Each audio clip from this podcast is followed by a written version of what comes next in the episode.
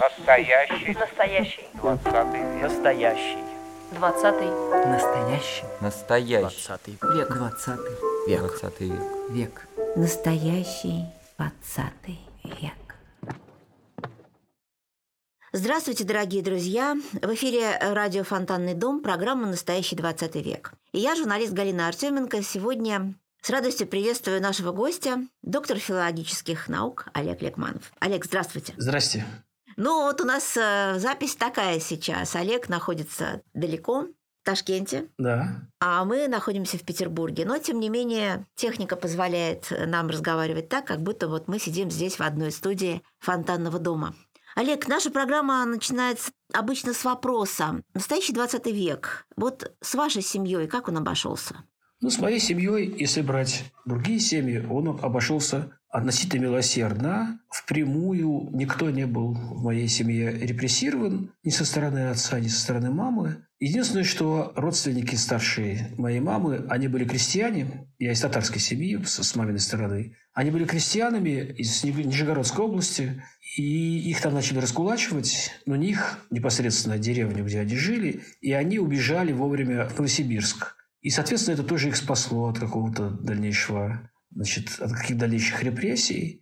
Ну вот, вот, пожалуй, пожалуй, и все. Если говорить непосредственно о ближнем круге каких-то моих родственников. То есть э, такая довольно обычная, стандартная ситуация, можно сказать, что обошелся более-менее милосердно этот да, век с вами. да. Вы сами о себе говорили, что Алик мальчик при музее, да, когда вы вспоминали свое Мгм. детство, свою юность, Зеленоград, вошедший в вашу жизнь. Мгм. Расскажите вообще о том, что для вас Зеленоград, Москва, что для вас этот ваш ближний круг, ближний мир? Ну, то есть я родился э, в Туапсе, поскольку мои родители работали вожатыми в пионерлагере для Орленок, был такой лагерь. И там Э, вы познакомились, да? И там они познакомились, да. Вот. И там я родился. И... Но через месяц я уже был в Москве, потому что папа москвич, и мы жили на Войковской. Это такая... Ну, когда это была самая окраина Москвы, сейчас это уже до- довольно близко к центру. Вот. И жили мы с родителями папы, которые были замечательными совершенно людьми, с бабушкой с моей, к этому времени уже дедушка умер, и со старшей сестрой папиной в двухкомнатной квартире, что даже несмотря, что семья была замечательная, ну, естественно, приводило ко всяким трудностям. Ну, женатые люди меня поймут. И мама случайно увидела какое-то объявление на остановке, что вот 842 школу в, Мос- в Зеленограде э, нужен пионер-вожатый в школу, и за это будет дана квартира. И мама быстренько поехала в Зеленоград, нашла эту школу, и оказалось, что это фантастическая совершенно, по сегодняшним, по крайней мере, временам, совершенно фантастическая возможность, действительно реально. И быстренько они собрали вещички, взяли меня и мою старшую сестру под мышку, и мы переехали в Зеленоград, и до 18 лет, когда меня за- забрали в армию, мы, я действительно был таким зеленоградским жителем. Ну, как сказать, что это для меня? Ну, это город, ну, который, который я знаю... Сейчас уже нет, потому что он, он- он очень сильно расширился с тех пор. Ну, в общем, я его знаю, как знал, знал вот ту часть, в которой мы жили, и, и шире, как свои пять пальцев. Я выходил из дома, и начинался сразу небольшой, но все-таки настоящий лес, в котором можно было грибы собирать. То есть Зеленоград – это не метафора. Действительно, это очень зеленый город был, во всяком случае. Папа мой был лыжник, а и сейчас, кстати, ходит на лыжах, ему 78 лет, но все равно он держится тем, что он ходит на лыжах. Мама умерла, которую он очень сильно любил. В 2007 году вот он живет такими вот, знаете, привычками, которые были выработаны в течение всей своей жизни. Он вообще человек такой привычки. И вот мы, он меня года в 4 поставил на лыжи, и с тех пор я, значит, до 15 лет, пока я не взбунтовался и сказал, что все, хватит, я уже больше не могу, вот, вот с тех пор я на этих лыжах, значит, бегал, причем довольно далеко, то есть километров на 20, на 25, скажем, вот это, если кто-то знает что-то про, про Зеленоград и Москву, Апалиха есть такое место, где Давид Самойлов жил потом. Вот да, с этой, до этой самой Апалихи мы, мы э, бегали на лыжах, ну, и знаете, пока я там жил, то, это, то, то- то даже я это не мыслил, как там, знаю, свою родину или как что-то такое, что, что меня связывает с жизнью. Ну, просто вот Зеленоград – это был Зеленоград, и все. А потом после армии довольно быстро я женился, переехал из Зеленограда уже в Москву. Ну и вот с тех пор как раз я ощутил, то есть каждый раз, когда я приезжал, родители всю жизнь, папа сейчас живет в Зеленограде, и вот с тех пор каждый раз, когда я садился на 400 автобус, и, который шел от станции метро вокзал до Зеленограда, у меня тихонечко сердце начинало стукать в какой-то момент. То есть вот, вот, вот какой-то момент, когда, когда ты расстаешься с чем-то, оно становится тебе особенно дорогим. И сейчас, когда я живу в Ташкенте, ну, если я что-то и вспоминаю, то я вспоминаю не Москву, там не Красную площадь, не, не, не собор Василия Блаженного, а я вспоминаю или таким странным образом Петербург, как раз ваш, мой любимый город. То есть я, я, я преступно, пользуясь тем, что я в Ташкенте, некому меня значит, побить, я сделаю преступное для москвича признание, что я люблю Петербург больше Москвы. А, или вот этот самый свой Зеленоград и четыре дома, рядом речка, лес, ну и так далее. А когда вы первый раз почувствовали, что вы действительно любите Петербург больше Москвы? Вот какие эти отношения с Москвой и с Петербургом у вас? Собственно, Петербург – это первое место, куда мы поехали. Ну, там, ездили на дачу, там, ну, я не знаю, в Архангельское, в такое подмосковное имение. Шереметьевых, там еще куда. То есть на какие-то небольшие расстояния. А вот в 7 лет, когда мне было впервые, меня повезли в Ленинград. Я буду так называть этот город, потому что тогда он назывался не, не Петербург, не Питер, он назывался Ленинград. Значит, это был тогда, получается, 74 год.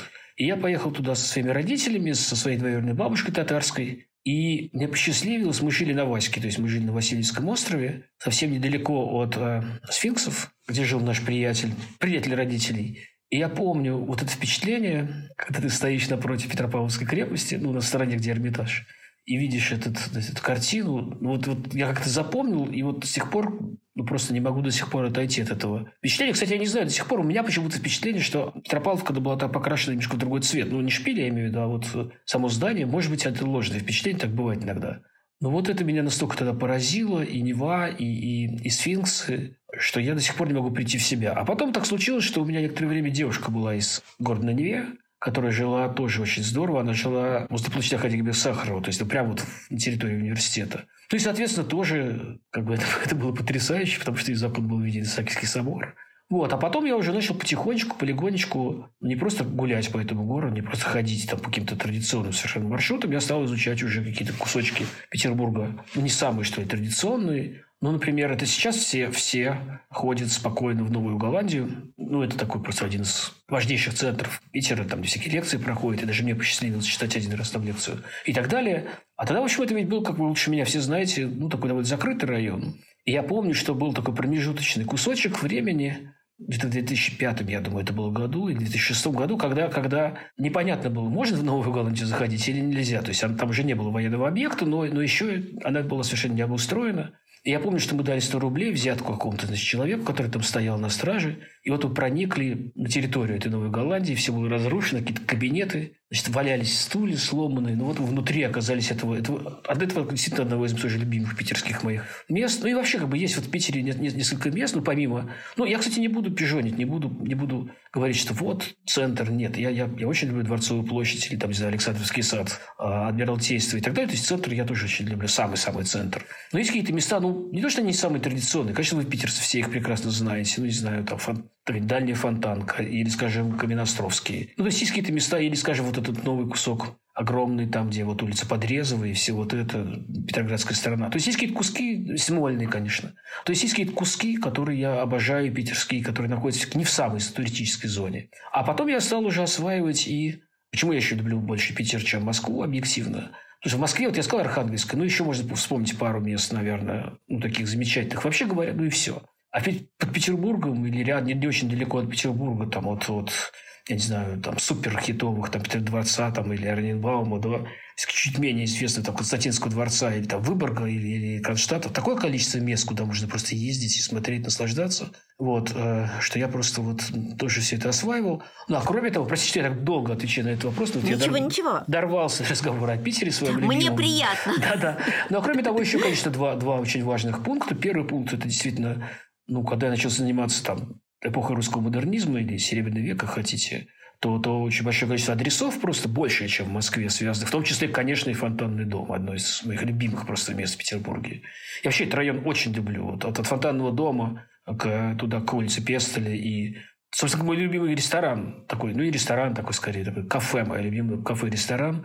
Вода Логинца находится как раз не очень далеко от вас. Я всегда хожу, иду сначала в фонтанный дом, потом, потом дохожу до оттуда. Ну вот, то есть много очень литературных урочищ, как сейчас говорится, там и Ахматовский музей, Блоковский музей, большое количество мест, связанных с Мандельштамом, ну и так далее. А «Бродячая собака», которая сейчас, правда, как-то изуродована совсем, по-моему. Но, тем не менее, их много. Вот. А кроме того, я в какой-то момент понял, что я еще одно страшное признание, что, может быть, зря я занялся значит, литературой, поэзией, потому что я очень люблю живопись. Ну и, соответственно, тоже понятно, что при всей любви к музею мне Пушкина действительно много шедевров, там Рембрандт, скажем, там очень хороший. Но это, конечно, не сравнить, или, скажем, импрессионисты. Но, но, но, но, но это, конечно, не сравнить с Эрмитажем, ну, лучших европейских музеев. Но, правда, здесь я могу и поворчать, э, если можно у вас в программе поворчать, потому можно что... Можно ворчать. При том, что Эрмитаж действительно один из лучших музеев, потрясающих, э, но я бы сказал, что развеска совершенно недостойна качества работ, которые там висят. Например, мои любимые французские художники, ну, так висят, что просто совершенно невозможно толком никого там рассмотреть. Но при этом, конечно, набор, сам набор работ, ну, просто очень хороший, потрясающий. И я помню, слеза... Это вы имеете в виду главный штаб? Да, я имею в виду, нет, я имею в виду именно Эрмитаж. Я имею в виду французов 18-19 э, века, а, а, там, ну, Шарден, собственно говоря, я имею вот мой, мой любимый французский художник Шарден, и в Эрмитаже есть одна из выдающихся его работ, она большая, просто Шарден обычно маленькие работы писал, а это огромная такая работа, натюрморт. Я просто пришел в этот зал и как-то искривляясь, значит, пытался увидеть ее, потому что ну, совершенно она не видна. Ну и вообще развеска, ну правда, не очень хорошая, если честно, но при этом действительно ну, такое количество замечательных э, работ, там Леонардо. Ну, одна работа Леонардо, вторая, правда, я считаю, что это, ну, скорее всего, монолиты это, это Леонардеско, но тем не менее все-таки и Рафаэль, хоть и маленький, и Фрабиата, замечательный, причем вырезанный из стены как бы каменный, просто кусок фреска. Ну и, конечно, фантастический Рембрандт. Я был почти во всех великих музеях мира, и, ну, и должен сказать абсолютно ответственно, что и, несмотря на Амстердам, Париж, Лондон и другие музеи, где есть великий Рембрандт, он плодовитый был и много очень написал. Ну, питерский Рембрандт, спасибо Екатерине II и Николаю Первому, ну, ничем не уступает этим великим собраниям картины Рембрандта. Вот. Очень было приятно слушать о Петербурге. Ну, вы знаете, что у нас сейчас, например, э, новый памятник Блоку. Видели, наверное, картинку. Да, я видел да? картинку. Кстати, кажется, кажется симпатичной. То есть я, я, я его так в него... И памятник Блоку, и, и еще вот этот вот то, что Аня Наринская делала, ну, одна из организаторов была вот этот э, Бродского, эти полторы комнаты, это тоже, кажется, сделано, хотя это сделано с таким московским, в московском стиле, я знаю, что не все питерцы довольны тем, что сделал Александр Бродский, гениальный, по-моему, совершенно художник, но, но, тем не менее, это очень здорово. И, и туда тоже я помню, как мы замечательно с таким прекрасным московским поэтом Сергеем Гондлевским приходили в эту квартиру. Она еще была тоже не обустроена. Еще... Вот эта тетенька, которая там соседка, значит, она выскакивала на нас. То есть это было не просто... Понимаете, это тоже очень дорогие впечатления, когда не просто музей, а когда еще такая немножко живая жизнь чуть-чуть еще как-то сохраняется, это, это тоже очень здорово. Ну, я действительно, я должен сказать, не потому, что вот мы с вами говорим, именно с вами говорим и говорим на этой территории. Я, я, я абсолютный фанат, абсолютный поклонник музея Ахматовой и людей, которые там работают, и, и Татьяна Сергеевна Позднякова, и Нина Ивановна Попова. То есть я, я я просто считаю, что это... То есть еще один фактор, главный на самом деле факт, это люди питерские, которых тоже я очень люблю. Хотя, хотя в этом смысле москвичи тоже замечательные есть. То есть здесь нет предпочтений. И питерцы прекрасные, и москвичи прекрасные. Скажите, а что особенного есть в москвичах, а что особенного есть в петербуржцах? Вы говорили в каком-то из интервью о расслабленности, да, такой вот этих людей. Хотя, казалось бы, ну какая расслабленность? С утра до вечера вроде бы как работаем. Вот э, для вас, вы многих разных людей видели, по России путешествовали, и вы как-то тоже кому-то рассказывали, что вы в одном небольшом городе, по-моему, в Великом Новгороде, зашли в пивную, заходит мужчина и говорит, так, ты москвич? да? Вот скажите, на ваш взгляд, что в нас такое есть? В нас, петербуржцах, в вас, москвичах? Ой, ну, знаете, сейчас я сказал немножко опасаться от, отвечать на, на этот вопрос. И скажу почему. Потому что вот как раз то интервью, о котором вы говорили, оно было длинное, я там много всякого разного говорил. И в основном это были комплименты. Но, естественно, в какой-то там комсомольской правде или где это было там... То есть я всегда теперь спрашиваю... Нет, нет. Ну, в каком-то таком издании, где это было... Московское же, э, какое-то московское Какая-то московское, там издание. было вынесено заголовок, что-то типа там профессор Ликманов осудил расслабленность москвичей, что-то, и ну, что-то вот такое было написано. И мне стали писать люди там, ну как же так, вот ты вот, да, то есть на самом деле понятно, что, что то есть я хочу сказать, что вот это высказывание про слабость, оно было вырвано из большого и, и, и в общем, в основном комплементарного контекста. А имел я в виду просто простую да. вещь. Просто преподавая с 90 первого года, если считать школу в университете с 98-го, я просто заметил очень простую такую вещь, что люди, которые приехали из провинции в Москву, ну или в Питер, наверное, тоже, вот я в Питере я не преподавал никогда, они гораздо более мотивированы. Просто большинство из них гораздо более мотивированы, чем москвичи. Но это и понятно. Да? Москвичам с детства, особенно там выпускникам всяких элитных школ, уж, да, вот это у вас в Питере тоже прям поставлено, когда ты видишь прям человека, ну вот несколько у вас есть таких школ, там, как она называется, двадцатка, там, или еще каких-то, вот ты смотришь, какие-то классическая гимназия, ну, прямо его видно за 100 километров этого человека, как он себя несет, и как он замечательно, значит, говорит и все такое. Вот. Они просто, они просто общение лучшее, они получают очень часто в этой школе своей, да, потому что, ну, это, не, это и хорошо, и, плохо, и, и чуть-чуть плохо, потому что, с одной стороны, они все сплочены, и, и протяж... у них всех прозвища домашние, с какими-то еще английскими, там, Бетс или еще что-нибудь такое, вот, как у Джейн Остин. И они на протяжении всей своей жизни лучшие друзья из школы. С другой стороны, когда они приходят в университет или когда они приходят в институт, они ожидают, а вот сейчас это была первая ступень, а вот сейчас начнется самое интересное, сейчас начнется самое прекрасное. Они этого прекрасного не получают, или получают не в такой мере, в которой ожидают, или же их друзья по-прежнему, поступившие в этот же университет, остаются друзьями из школы, и происходит некоторое разочарование. А люди из провинции, которым приходится пробиваться, и которые... В провинции тоже есть прекрасные школы, на самом деле, я ничего не говорю. Но все равно, понимаете, обстановка, ну, того же Питера, например, ну, или центра Москвы, она, она все равно ну, не разочаровывает этих людей, я бы так сказал. Ну, и возможностей гораздо больше. Они мотивированы, они, они, они просто очень часто именно они пробиваются ну, в какую-то какую-то высшую лигу, я бы сказал так.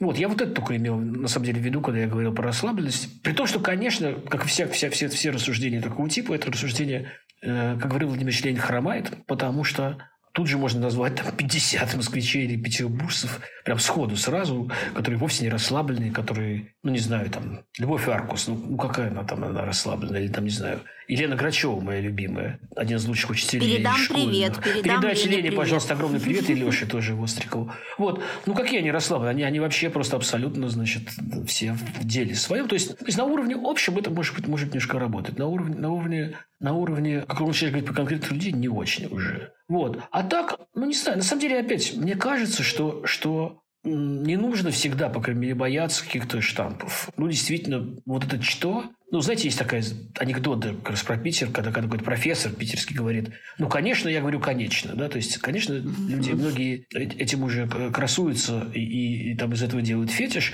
но вообще говоря, я видел несколько людей в своей жизни, которые совершенно естественно говорят, это че, что и так далее. Скажем, Александр Васильевич Лавров, один из лучших русских ученых российских, вот он так говорит. И когда я первый раз это услышал, думаю, о, господи, действительно есть, есть петербуржцы. То есть какие-то какие языковые, конечно, особенности, и все эти поребрики, парадные пончики, пышки, все это действительно существует на самом деле. Это, это, это не легенда. И это- Булочная существует. да, Булочная. Да, да, да, да, булочная и так далее, да, да. То есть все это, все это на самом деле существует. Но вплоть до того, что я, я, я просто в юности был, сейчас уже меньше гораздо, в силу разных причин, в юности я довольно сильно, довольно много слушал там, не знаю, русский рок. И разница между пит- питерской школой, то есть там аквариум, зоопарк, предположим, да, и там и потом кино, и там и, все это, и с другой стороны звуком ему московской группы, но она была огромной, и это совершенно другая культура, и это правда, на самом деле, это все не выдумано. Скажите, а вот э, ваша любовь к Петербургу, ваше э, знание его и вот э, эта радость, возможность гулять по всяким его закоулкам, насколько это сыграло роль в подготовке книги «Жизнь прошла, а молодость длится»?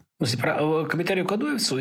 Ну, Да. ну, ну, да. Ну, сыграла, конечно, какую-то роль, потому что... Я бы так сказал, что, что один из проектов... Я просто много тоже раз про это как говорил, но, но, но не грех и повториться, что один из таких проектов важных моих жизненных, когда вообще начинаешь осмы- осмысливать что-то. Потому что в юности, как сказать, хочется – делаешь, не хочется – не делаешь что-то. А потом уже, может быть, задним числом ты начинаешь думать, а почему я взялся за это, почему я взялся за то, почему я стал делать вот именно вот это. И я понял в какой-то момент уже задним числом, а потом сознательно стал это культивировать, что один из проектов моих – это отдавание долгов некоторых. Ну, скажем, например, мои, моим любимым детским писателем был «Москвич», чтобы Москву все время не обижать. Юрий Ильич Коваль, прекрасный детский писатель, и в результате мы с, моим, с моими друзьями Ильем Берштейном и Романом Леевым откомментировали детские книжки Коваля для издательства Икрас Берштейна. Три повести о Васе Куролесове и «Недопесок». Вот. Я, я сначала в детстве прочел маленький томик Хлебникова, который мне дала она время, и «Полуторглазый стрелец» Бенедикта Лившица. Две очень редкие книги, причем это были там не ксерокс, ничего, вот, вот книги того времени, которые мне дала такая совершенно замечательная москвичка, но, впрочем, связанная с петербургскими поэтами. Она была подругой там Наймана и Бродского, такая Мина Сергеенко. Вот. Я вот прочел эти, эти книжки, и тогда немножко как-то загорелся этим русским модернизмом. Но потом это все отошло, потому что дальше начались всякие другие интересы у меня. А вот уже в 87-м, кажется, в 88-м году в журнале «Звезда» были, были напечатаны мемуары Адоевцевой на берегах Невы. Которые на меня произвели тогда. Вот тогда очень большое впечатление, очень понравились. И, и с них как бы я стартовал отчасти. Читая их, э, прочитая их, вот сейчас наконец я нашел слово правильное, и читая там Мандельштама и так далее, то есть, ну, понятно, ту поэзию тех авторов, которые, о которых там идет речь, Герка Иванов и так далее. Вот. А потом, естественно, во всех источниках, которые только, которые только можно, я стал от, от, от, читать, что это все вранье, что это гадкие лживые мемуары, и вот здесь, опять же, свою роль, и я пишу довольно много об этом в книжке, сыграла, к сожалению, Анна Андреевна Ахматова, которая там в силу разных причин ненавидела Адоевцеву. Ну и сама она с ней сходить-то пару раз сказала, а потом те, кто пришли за ней, да, те, кто ее слушали внимательно, там, Надежда Яковлевна Мандельштам и Лидия Корнеевна Чуковская, ну и другие, Анатолий Генрихович Найман, они уже это развили, как бы, да, и уже Адоевцев совсем в какую-то маразматичку лгунью. Ну вот. И мне в какой-то момент просто захотелось понять, ну так это или не так. Там вранье сплошное или там не сплошное вранье. А это сделать ведь можно, если всерьез. Это делать можно только страничка за страничкой. То есть не просто ты читаешь, а ну вот в целом, так, здесь не бывает в целом ложь или в целом правда. Давайте читать каждую страницу и смотреть, а что такое. Это комментарий. Ну и, соответственно, вот я стал писать этот комментарий. И возвращаясь к вашему вопросу, но здесь, к сожалению, я, я больших открытий каких-то связанных с Петербургом не делал. Ну, какие-то адреса ага, а, определил, а, нашел. Это, это, это было. Но, в общем, в общем, нет. Но, тем не менее, конечно, это, это, это, этот петербургский фонд был, был очень важный. И когда, и когда сейчас я приезжал в Петербург последний раз, еще до Ташкента, то я нашел дом Адоевцева и пришел к нему, посмотрел. Ну, это было для меня такое важное событие. До этого я не был. То есть, на этой улице я миллион раз был, но, но этот дом я не видел. А, скажите, пожалуйста, а вот а, сейчас ваше впечатление от другой жизни, впечатление от Ташкента, это совсем другой мир. Во-первых, вы пытались ли там найти хоть какие-то следы Ахматовой, а во-вторых, вообще как вы там живете, существуете, какими улицами ходите, а что чувствуете? Ташкент очень-очень, я бы сказал, такой разнообразный город, почти с несохранившимся древностью никакой. Есть мечеть, ну, я, по крайней мере, видел мечеть. Я знаю, что есть медресе, не мечеть, медресе э, духовное училище. Там 12-13 век возле рынка Черсу есть есть замечательный, очень красивый особняк Романовых в центре города, где был дворец пионеров, в котором э, Яковлевна Мандельштам преподавала английский язык, где был, куда ходила Лидия Корнеевна, где, где охватывал бывало. Вот. А так он ведь в основном застроен либо совсем такой, ну, должен сказать, как и в Москве, как и везде, как в Екатеринбурге. И в Питере такие районы, к сожалению, тоже есть. Такой уродливый современный застройкой с такими, знаете, огромными египетскими пирамидами банками такими, большие такие большие банки, такие коробки, шкатулки такие стоят. Вот. И есть очень интересный район, замечательный район, который был построен после землетрясения 66 года знаменитого, вот, про который Вознесенский потом написал, и там другие поэты, и, и прозаики. Вот. Этот район, это такой, я бы сказал, его называют, иногда его называют сейсмический модернизм. То есть, это, это здания, которые строились, которые проектировались в Москве, которые учитывали достижения конструктивизма, прежде всего, они такие неоконструктивистские такие, и которые при этом были сейсмически устойчивыми, потому что, действительно, э, как известно, людей погибло мало, слава богу, во время Ташкентского землетрясения, но, но, но здания, огромное количество зданий было разрушено. И вот я живу возле этого. И, и самый, самый главный ансамбль – это площадь Ленина в центре города совсем. И почти на окраине это называется вузгородок. То есть, это городок университетский. И вот возле этого вузгородка я сейчас живу, потому что я, я преподаю в университете как раз имени Мирзова Лугбека. И вот хожу по этому городку. И это очень-очень здорово. То есть мы, мы гуляем, мы выходим с сыном гулять как бы, ну, потом у меня сыну три года скоро будет. И вот мы с ним выходим просто гулять как бы в парк в этот, и заодно я просто наслаждаюсь этими видами. И это, между прочим, очень новое впечатление, потому что я именно советскую архитектуру после военную как-то всегда недолюбливал. И даже питерские замечательные это красно-кирпичные комплексы, я, я их как-то не очень всегда любил. А вот в Выборге сначала э, функционализм увидел потом в Хельсинки, а вот сейчас вот в Ташкенте вот эта новая архитектура оказывается тоже может быть очень, очень красивой. Скажите, а вот э, вы сейчас преподаете студентам вторую половину 20 века, угу, да? Угу. Вот э, скажите, вот как это проходит, что рассказываете, что для вас стало важным и что может быть, в себе, как в ученом, в преподавателе открыли, когда начали заниматься вот э, преподаванием второй половины 20 века? Но здесь кое-что из этого связано со спецификой именно преподавания в Ташкентском университете. Дело в том, что здесь неожиданно для меня хорошо знают русский язык. То есть, в общем, если ты выходишь на улицу, вот в Бухаре или в Самарканде, куда я ездил, там немножко меньше. А в Ташкенте, в общем, все говорят по-русски, говорят очень хорошо. Но при этом, конечно, им довольно тяжело читать, ну, не знаю, там, «Жизнь и судьбу», или ну, какие-то большие вещи, вещи большого объема, но просто потому, что для них все-таки это иностранная литература, иностранный язык, хотя очень, они, еще раз повторяю, знают его хорошо, и тем более писать об этом, потому что в отличие от уст, ну как часто бывает, устная речь хорошо поставлена, письменная похуже. И поэтому я свою программу постарался построить в основном как разбор э, маленьких вещей, рассказов, но через эти рассказы, ну рассказы и небольшие стихотворения. И через них я как раз пытаюсь говорить о ну, и таких важных вещах, как, там, не знаю, там, шестидесятничество, и, предположим, да, это лагерная проза, и диссиденты, и, и наоборот, деревенская какая-нибудь литература. Но не через большие вещи, не через романы, а через рассказы. И я через под это дело перечитал огромное количество текстов, которые я читал последний раз, ну, я не знаю, в юности. То есть я перечитал рассказы Аксенова. Еще же эту проблему выбрать нужно, да? Я перечитал рассказы Битова, ранние совсем, да, такие, до Пушкинского дома написанные. Гениальный рассказ «Нога», например, такой у него есть. Я перечитал Искандера, я перечитал Распутина, который вообще, значит, со скрежетом зубовным всегда читал, вот сейчас тоже перечитал. Довлатова. Со скрежетом? Сейчас со скрежетом или уже без? А вот я сейчас вам скажу. А, а, на самом да. деле, ну, Довлатова мне нужно выбрать было из больших его вещей какой-нибудь рассказик, потому что они, слава богу, построены как цикл рассказов. Петрушевскую. Вот я прямо вспоминаю просто Астафьева. То есть, да, вот несколько, несколько, много очень писателей вот этой второй половины 20 века. Юрий Казакова. Вот опять вот позорно, чуть не забыл, может быть, лучшего из этих писателей. Шукшина. Вот. И должен сказать, что, что многие остались, я бы так сказал. Что многие остались, э, и, ну, скажем, Казаков, Искандер, Шукшин, вот писатели, читающие, читающие абсолютно с неприходящим интересом, Петрушевская,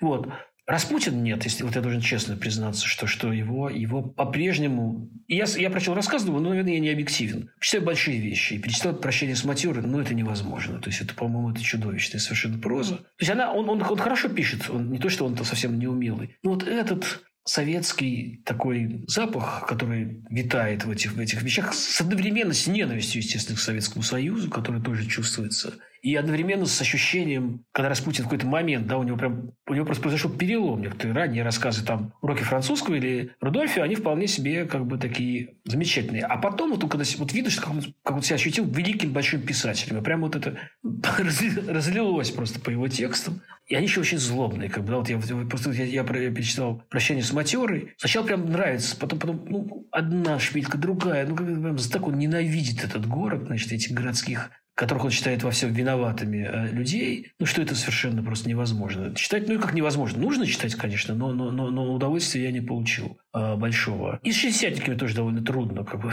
все пошло. То есть я, я признаю, понимаю, что там Евтушенко и Вознесенский важные, важные поэты для своей эпохи. Ну, даже какой-нибудь Рождественский, у которого обнаружилось несколько, по-моему, очень хороших стихотворений, и то как бы симпатично. Уж я не говорю там про Бродского и по-настоящему каких больших поэтов, э, которых тоже я перечитал. А что спрашивают ваши студенты? Что им интересно? Что их удивляет, захватывает? А вообще, зачем они учат то, что вы им преподаете? Что для них важно? Ну, я думаю, что, как всегда, это делится... Причин несколько. Одна из них есть практическая, просто абсолютно, потому что русский язык по-прежнему... Знаете, как французский язык в начале 19 века был таким языком? Дворянским по-прежнему русский язык в Ташкенте это язык пока привилегирован. Может быть, что-то изменится. Но, в общем, знание языка русского это, это, ну, это здорово и хорошо, это помогает им потом по работе. То есть есть некоторая практическая просто надобность. Вот, это раз. А второе, ну вот то, что я пытаюсь, я не знаю, насколько хорошо у меня это получается, то, что для меня важно, и то, что я пытаюсь до них донести, что вот посмотреть какие-то замечательные тексты, и мы не можем не только их читать, мы можем не только получать удовольствие от их чтения, мы можем их пытаться понять. То есть мы можем увидеть некоторые смысловые превращения, оттенки, которые при беглом чтении мы не видим. И вот это ощущение удивления и радости, которое они испытывают, если они его испытывают, некоторые из них, во всяком случае, я надеюсь, его испытывают. Вот когда становится понятно, что, ага, что мы не просто так читаем, не просто для того, чтобы выучить какие-то новые слова, а что мы смотрим под каким-то новым углом на текст, и он становится открывается с новой стороны, вот, вот это... И вопрос вокруг этого, собственно говоря, некоторые тоже строятся. А вот так, а вот так, а вот так. И это меня, конечно, очень радует. Если говорить о тех современных поэтах и современных писателях, о которых вы говорите студентами, кто это? Те, которые пишут здесь и сейчас. Это очень большой список. Другое дело, что я не обо всех говорю со студентами все-таки, потому что современность сделал такое еще ничего не отстоялось. И я так или иначе буду навязывать свой вкус, если я начну э, со студентами говорить об этих авторах. Ну, не знаю. Всеволод Зельченко, замечательный, специально возьму питерского. Прекрасный, замечательный поэт, очень его люблю. Но имею ли я право со студентами говорить про Всеволода Зельченко, выделяя его среди там каких-то других остальных там поэтов? Или там про Полину Барскову, или про кого-то. Поэтому я, я в общем, я, я сознательно совершенно остановился на там Бродском, условно говоря, Бродском, Лосеве, Чухонцеве, то есть каких-то более-менее уже таких безусловных именах, и немножечко, может быть, там Гондлевский, Кибиров, вот, пожалуй, самые молодые из тех поэтов, о которых я говорил. А на курсе с магистрантами, вот с ними я уже говорю, может быть, уже говорю про, про, и про разных. И очень много, кстати, женщин-поэтов сейчас замечательных. Мария Степанова, кроме уже названных, Мария Степанова, Вера Павлова, Вера Полоскова, не буду снобствовать, это имя тоже назову. Ну и Елена Фанайлова, Евгения Лавут, да, то есть можно вот прям вываливать список. Ахматова, наверное, была бы довольна. Или наоборот, процедила, что она, значит, замолчать хочет заставить каких-то женщин. Но вот она не заставила она замолчать, потому что действительно хороших стихотворений появляется очень много. Если говорить о современности, о современном способе общения людей, сейчас очень много людей общаются в соцсетях различных, не будем их называть, чтобы не ставить эти метки, кто из них кто. Но тем не менее, скажите, пожалуйста, вот насколько соцсети, на ваш взгляд, влияют на то, что люди разучиваются друг друга слышать? Или ну, нет? Да, вы знаете, я помню, что когда был маленьким мальчиком, то меня ужасно раздражали такие дедушки с палками, которые стучали палками и говорили, вот в наше время была отличная жизнь, мы все делали, мы все умели. А, а еще когда, когда потом я стал читать в журнале какого-нибудь 1913 года что вот кончилась поэзия, все больше ее нету. То есть понятно, что современность, особенно современность такая пожилая, да, я уже, к сожалению, не очень молодой человек, хотя чувствую себя лет на 25, но мне уже, увы, 56 исполнилось вот сейчас в январе. Понятно, что она все время ворчит, недовольна бывает современностью и так далее. И поэтому я бы начал как раз скорее с восхвалений интернета и соцсетей, потому что, ну, по разным причинам, ну, например, хотя бы потому, что вот моему папе 78 лет, о котором мы уже с вами говорили, он сидит в Москве один, и когда мы с ним встретились, он приезжал сюда ко мне в Ташкент, и потом ездил в Бухару, это было совершенно сказочно. Но когда мы встретились, не было ощущения вот такого, которое было у нас после года армии. После года армии, если мы с ним встретились, у меня было ощущение, что с другой планеты просто папа прибыл. Настолько я его не видел долго, и настолько я его там успел забыть. Понятно, что еще армия, конечно, это другой, другие немножко условия, тем не менее. А сейчас каждый вечер, у меня есть правило, да, что каждый вечер методически мы с ним обязательно хотя бы на, на 3-4 минуты созваниваемся. Он смотрит на внука на своего, на, на, на, на Рому, моего сына. Я смотрю на папу, мы с ним разговариваем. И есть ощущение, и это даже было бы снобством, мне кажется, говорить с моей стороны, по крайней мере, говорить, что ой, это не заменяет живого общения. Ну да, конечно, это не заменяет живого общения. Но, тем не менее, это полноценное нормальное общение. Или же, например, очень часто, когда у меня возникают какие-нибудь вопросы важные, начиная от э, не знаю, устройства в гостинице в каком-нибудь городе или ресторана хорошего в каком-нибудь городе, симпатичного, дешевого, или завершая иногда, между прочим, просто литературоведческими консультациями, я пишу в социальную сеть какую-нибудь, мне через пять минут отвечают что-нибудь очень полезное. И более того, с очень большим количеством людей, с которыми я уже никогда бы не познакомился лично, ну, в силу разных причин, уже далеко находятся от меня. Мы находимся в разных сферах интересов, ну и так далее. Я, я познакомился именно через общение в соцсетях. Например, когда мы писали с, моим, с моими друзьями Михаилом Сверловым и Ильей Симоновским биографию Венедикта Ерофеева, нужно было узнать там про похороны Ерофеева, потому что сначала его хотели хоронить на Ваганьковском и Новоевичьем кладбище, вот, потом похоронили на Старокунцевском. И вот я прочел где-то в статье э, в какой-то, что этим занимался Сергей Станкевич. Помните, был такой депутат московский. Я его нашел через три минуты в соцсетях, и через пять минут он мне уже рассказал, как все это дело было, и мы эту книжку вставили. Да, то есть, то есть на самом деле соцсети – это очень хорошо, очень полезно и очень важно, но Конечно же, в этом есть и большая опасность. И вот сейчас, я не знаю, вы читали или не читали, или для вас вообще это важно, важно или не важно. Сейчас вышел новый роман Джон Роллинг, или великой, по-моему, писатель совершенно английской, который Гарри Поттер написала. Но она, кроме Гарри Поттера, она еще пишет, вот сейчас она стала писать, что, что, что подтвердило класс ее на самом деле, потому что вот, ладно, бывают люди, которые написали там один цикл. Вот она пишет цикл романов про какого-то детектива по имени Страйк, который, который имеет огромную тоже популярность. Хотя, хотя не, не сразу стало известно, что это именно Роллинг написал. Так вот, последний роман написан как раз про соцсети. Ну, понятно, это ее страшно ее достало, фанаты, которые ее сначала обожали, теперь ее мучают и так далее. Вот она, она, она этот феномен а, про него пишет. Вокруг него построен этот роман. То есть, если все-таки это «но» говорить, вот я все-таки, ну, ну, неизбежно его надо сказать, как у любого явления есть и «но» тоже, есть отрицательные стороны. Я думаю, что самое главное, отрицательная черта соцсетей, она даже не в том заключается, что там люди раз, разучиваются там, говорить напрямую там, с друг другом. Ну, кто-то разучивается, а кто-то нет. У, кого, у кого-то... Это немножко обостряется, там у кого-то была социопатия, но она усилилась, может, немножко. Но люди, у которых ее не было, они все равно продолжают общаться. Ну, семья у тебя есть, друзья у тебя какие-то остаются, с которыми ты общаешься. Мне кажется, другое важно. Очень важно, что соцсети, они не дают возможность считывать интонацию. Это раз. И второе, что они собеседников делают безнаказанными по отношению друг к другу. То есть, если в живой жизни ты говоришь с человеком, ну, вы идиот, ты ему, ты ему скажешь, э, если только он, он очень тебя сильно разозлит. Там, или, предположим, если человек тебе скажет, ну, вот вы сидите с ним, мне нравится, там, не знаю, фильм «Амаркорд», то сказать ему, а мне кажется, что это вообще дерьмо собачье, и почему именно так, я, я, я еще смягчаю выражение, да, что вообще Филини идиот и, и кретин, и все, кто, все, кому нравится Филини, тоже и бараны, и дураки, да, ну, никто, ни один человек, если такой знаем, психически значит, не, не болен, этого делать не будет, как бы, да. Или же наоборот, или это возможно, среди, когда очень близкие друзья сидят, вот тут мы себе позволяем, как бы, ой, дрянь твоя морковь, вообще, ты... да, но это близкие друзья так говорят. В соцсетях, ну, все в них ходим, мы знаем, что это сплошь и рядом совершенно происходит.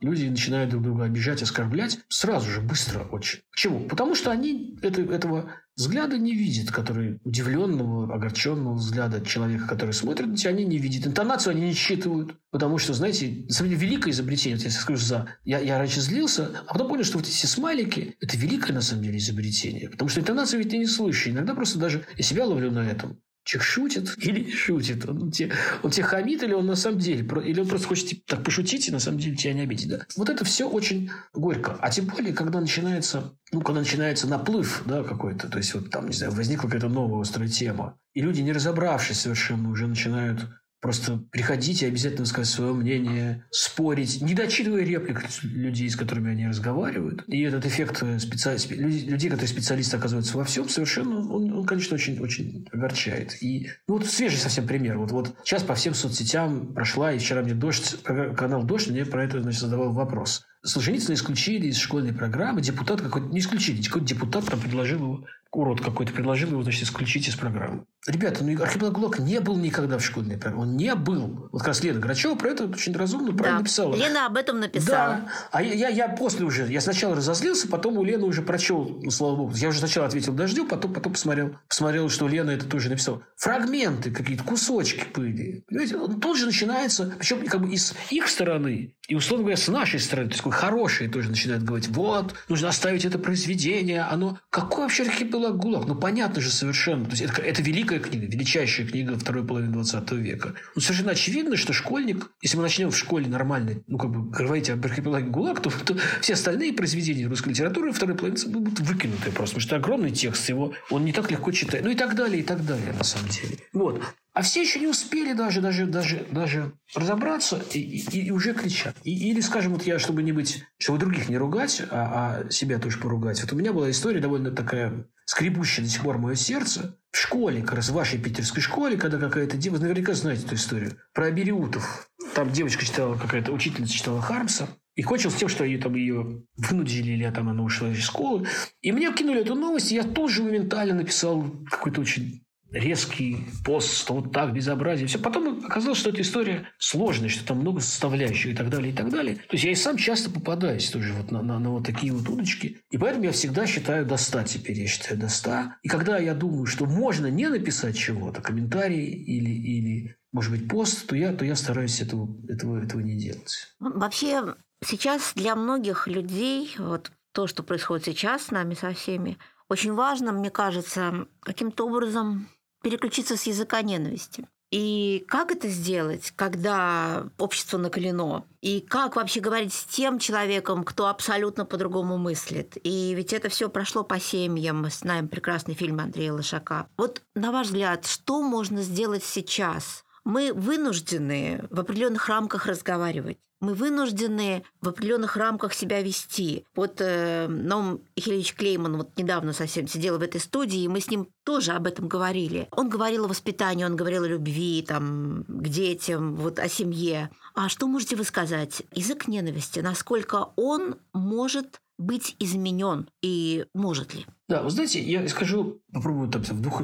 два, два или три пункта более-менее внятно на это ответить, потому что об этом я много думал и много говорил тоже уже, но, но, но, но еще раз скажу, потому что это самая больная или одна из самых больных тем. Первое, что я хочу сказать. Мне кажется, что это, может быть, будет противоречить тому, что говорят гуманные прекрасные люди, но есть две темы, два вопроса, по которым, если человек придерживается вот такого-то определенного мнения, то я с ним говорить дальше не буду. Вот пускай это звучит как угодно жестко, но если человек говорит «все сложно» или говорит «ура-ура», все, то это разговор закончен. Понимаете, есть глаза, есть уши, есть мозг. И если все это отказывает, то значит вы просто не человек. Ну, или что вы находитесь в такой стадии как бы, оглупления, что разговаривать бесполезно. И, и это противоречит отчасти всему тому, что я делал много-много лет. Потому что я с любым человеком, который говорил самые ужасные, на мой взгляд, вещи, я пытался разговаривать. А сейчас я просто из практических соображений это делаю, потому что никто никого убедить ни в чем не может. Невозможно, тем более в интернете. Что касается дальше, вот если мы этих людей отодвигаемся, если мы с ними просто не разговариваем. Я не разговариваю. Если есть другие, между прочим, если есть другие люди, например, настолько христиан... Я, я христианин, но не очень хороший. Если люди хорошие христиане, и они готовы врагов своих целовать, любить, подставлять щеку и так далее, я буду смотреть на них с огромным уважением. Если они смогут с ними разговаривать, не теряя себя, не идя на, на, при этом на недопустимые компромиссы, но все-таки разговаривать. У меня это, этого терпения нету. Я, я, я иссяк в этом смысле. Честно это признаю. Но я не буду орать на них. Я буду молчать с ними. С ними просто разговор невозможен, не будет. А дальше, мне кажется, есть одно правило очень простое которое я бы хотел, не знаю, чтобы было написано везде. А может быть, наоборот, нигде его тоже не надо писать, потому что как раз то, что я хочу сказать, противоречит всяким, всяким написаниям всяких правил. Но, во всяком случае, в Венецию я бы телеграмму такую точно бы отправил по одному адресу. Каждый человек отвечает только сам за себя. Сидишь ты в Москве, или в Петербурге, или в Ташкенте, или в Париже, или в Нью-Йорке. Ты не надо никого поучать, не надо никому говорить «делай так-то», потому что обстоятельства у всех очень-очень разные. И я считаю великим человеком вот, про живых людей так говорить не нужно, наверное, но я считаю действительно великим человеком совершенно нового Клеймана, сделавшим очень много и для кино для нашего, и для изучения конкретно Эйзенштейна, ну и вообще для очень всякого многого. Но опять же, когда мы говорим о милосердии и так далее, это уже следующий шаг, это очень важно, но это шаг второй. Его может на всех не, не хватить сделать этот шаг. Но первый шаг вот этот, мне кажется, не судить отвечаешь за себя, отвечаешь за свою маленькую там семью, да, здесь ты, знаю, своему сыну трехлетнему я могу что-то говорить еще, ну, я имею право, да, ну, я, я чувствую это. Тоже не давить на него, не, не, не передавить его к стенке, как бы, да, ему, ну, как-то его пытаться воспитывать. Все, больше никому я, я ничего говорить не буду, если только, опять же, есть одно исключение. Если меня попросят, если мне скажут, ну, не знаю, как вот жить. У меня было ну, два или три раза такое в жизни случалось. Я не знаю, как относиться к тому-то и тому-то. Расскажи, ну, что ты думаешь? Пожалуйста. Я готов, я, я не молчу. Я, я вполне открыто высказываю свое мнение. Все знают, какова моя позиция. Да, но, но, но никого другого судить. Мне кажется, вот первое, вот это все главное правило, мы опять возвращаемся к христианскому. Меня это в свое время поразило, что я вдруг понял, что не судите не судимы будете, это, собственно говоря, о страшном суде в том числе. Правда, да? Вот если мы удержимся, это невозможно от этого удержаться. Все равно мы всегда сидим. Это удовольствие, к сожалению, для каждого из нас. Какой-нибудь компании сказать, а вот видел, такой хороший человек, такой прекрасный. Ну как же вот он ну вот, да, как бы с видом сочувствия сказать какой-нибудь, возвысившись над человеком, сказать что-нибудь про него неприятное, вы почти, ну, все, почти все хорошо не будут. Мы так себя ведем. Но, но при этом, по большому счету, все-таки, простите за горячность и сбивчивость этого монолога, для меня это важно и очень просто, да. Не судите, не, не, не, не жестите, не, не, не, не, не осуждайте, войдите в положение, поймите и постарайтесь понять человека. Еще раз повторяю, кроме вот этих двух пунктов. И, и более того, я скажу, что если этого не произойдет, то никакие смерти, никаких тиранов, никакие вообще ничего, ничего не изменит в лучшую сторону. Потому что дело не только в тиранах, а дело в нас самих, если мы будем себя вести как, как склочники постоянно и будем ощущать себя правыми, а другого человека неправым, ну, ничего хорошего не получится. Я недавно пересмотрела «Дракона», прекрасный фильм Марка Захарова, фильм, в основу которого легла пьеса Шварца. Я пересмотрела с одним человеком, который приехал из Мариуполя. Он этот фильм не смотрел, он другого поколения. Он говорит, господи, как такое могли в Советском Союзе снять? Сказал он мне, как такое вообще могло быть? Я пересмотрела, и этот фильм показался мне не то, что там сверхактуальным, но сверхтрагическим, потому что у Шварца ведь все заканчивается по-другому.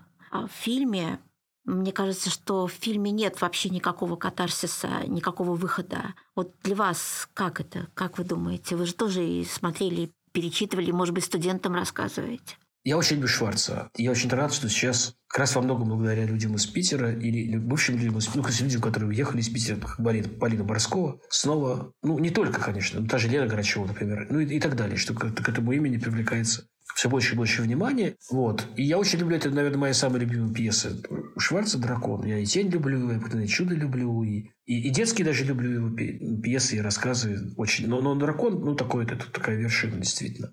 Ну, конечно, этот финал, где он, осуждая бургомистра там, и других самых больших злодеев, произносит слова надежды какие-то. Он прекрасен, и он утешает, и он, и он, и он наверное, помогает каким-то людям в, в той ситуации, в которой сегодня например, оказались, что все-таки есть некоторая надежда. Но, но я ресурсов для этого не очень вижу, если честно, да, для вот такого, для вот такого оптимистического все-таки финала. Да. Думаю, что ну, Горин, который, насколько понимаю, он был автор сценария этого, этого, этого фильма, ну, наверное, там Захаров вместе, но Горин, прежде всего. Это, это очень чувствуется его стиль, мне кажется, это в конце.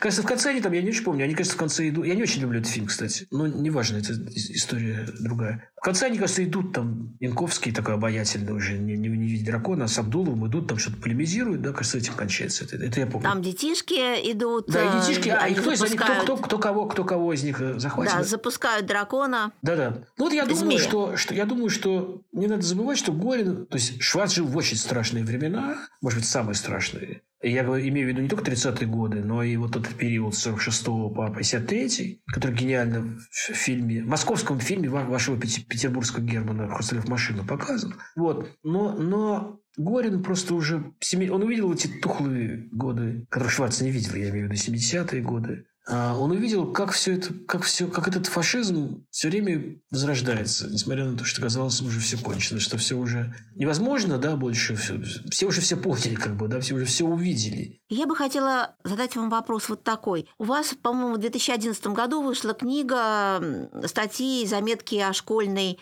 литературе. Вот я знаю, что вы часто перечитываете тексты. Скажите, на ваш взгляд, каким текстом сейчас следует обратиться? Тем, у кого есть дети школьного возраста, и когда вот есть же такие традиции чтения вслух, и вообще людям? Ну, вы знаете, я буду сверх, сверх банален, но, может, как раз в этой сверхбанальности будет хоть немножечко оригинальности, потому что, с одной стороны, это, конечно, «Капитанская дочка», величайшее, может, вообще величайшее русское прозаическое произведение, которое сейчас более чем актуально, да? Произведение о том, как быть человеку чтобы и честь свою не потерять, а при этом государству остаться верным, а при этом и э, любовь свою сберечь, и на какие жертвы человек может пойти ради этого, и, и какова, и, и сколь велика опасность своеволия, да, в случае, ну, в случае Пугачева. Вот, это один текст. А второй текст к этому произведению по-разному относится. Одни считают это великой литературой, другие считают это Маскультом почти что но я думаю, что недаром сегодня все эти метафоры все время возникают. Возникает «Властелин колец», трилогия Толкиновская, которая, которая, мне кажется, тоже очень многому сегодня способна людей научить. А Гарри Поттер? Конечно, тоже, да. Тоже великая совершенно Великие семь книг, очень хорошие, замечательные. Да, актуально. Ну, Гарри Поттер, почему я сначала вспомнил про Толкин? Гарри Поттер в этом отношении именно. Мне кажется, что это некоторое продолжение развития того, что сделано в «Властелине колец». О, да, это, это, это прекрасных семь книг, тоже думаю, что а вообще, я думаю, видите, помимо всего прочего, мы все говорим про, про, про прямые какие-то такие про книги прямого действия. А вообще, чтобы отвлечься утешиться, ну, например, можно читать Вудхауса. Да? Вот это, по-моему, один из самых прекрасных писателей. Конечно, там все очень легкомысленно, конечно, там никаких ответов вы не найдете на сегодняшние прямые актуальные вопросы. Но зато это уводит в какой-то какой-то мир прекрасный, лучащийся, все люди милые, кто-то глуповатый, кто-то умный. А, и, и все ужасы, да, заключаются там в тете Агате, которая, которая значит, может зубами крыс давить, а, а все остальное вообще хорошо и прекрасно. Спасибо большое, Олег. Я думаю, что, может Спасибо быть, мы с вами еще встретимся здесь, э, вот в нашем фонтанном доме. И не только по обе стороны экрана. Рано или поздно мы встретимся в реале. Я тоже очень надеюсь. Спасибо большое.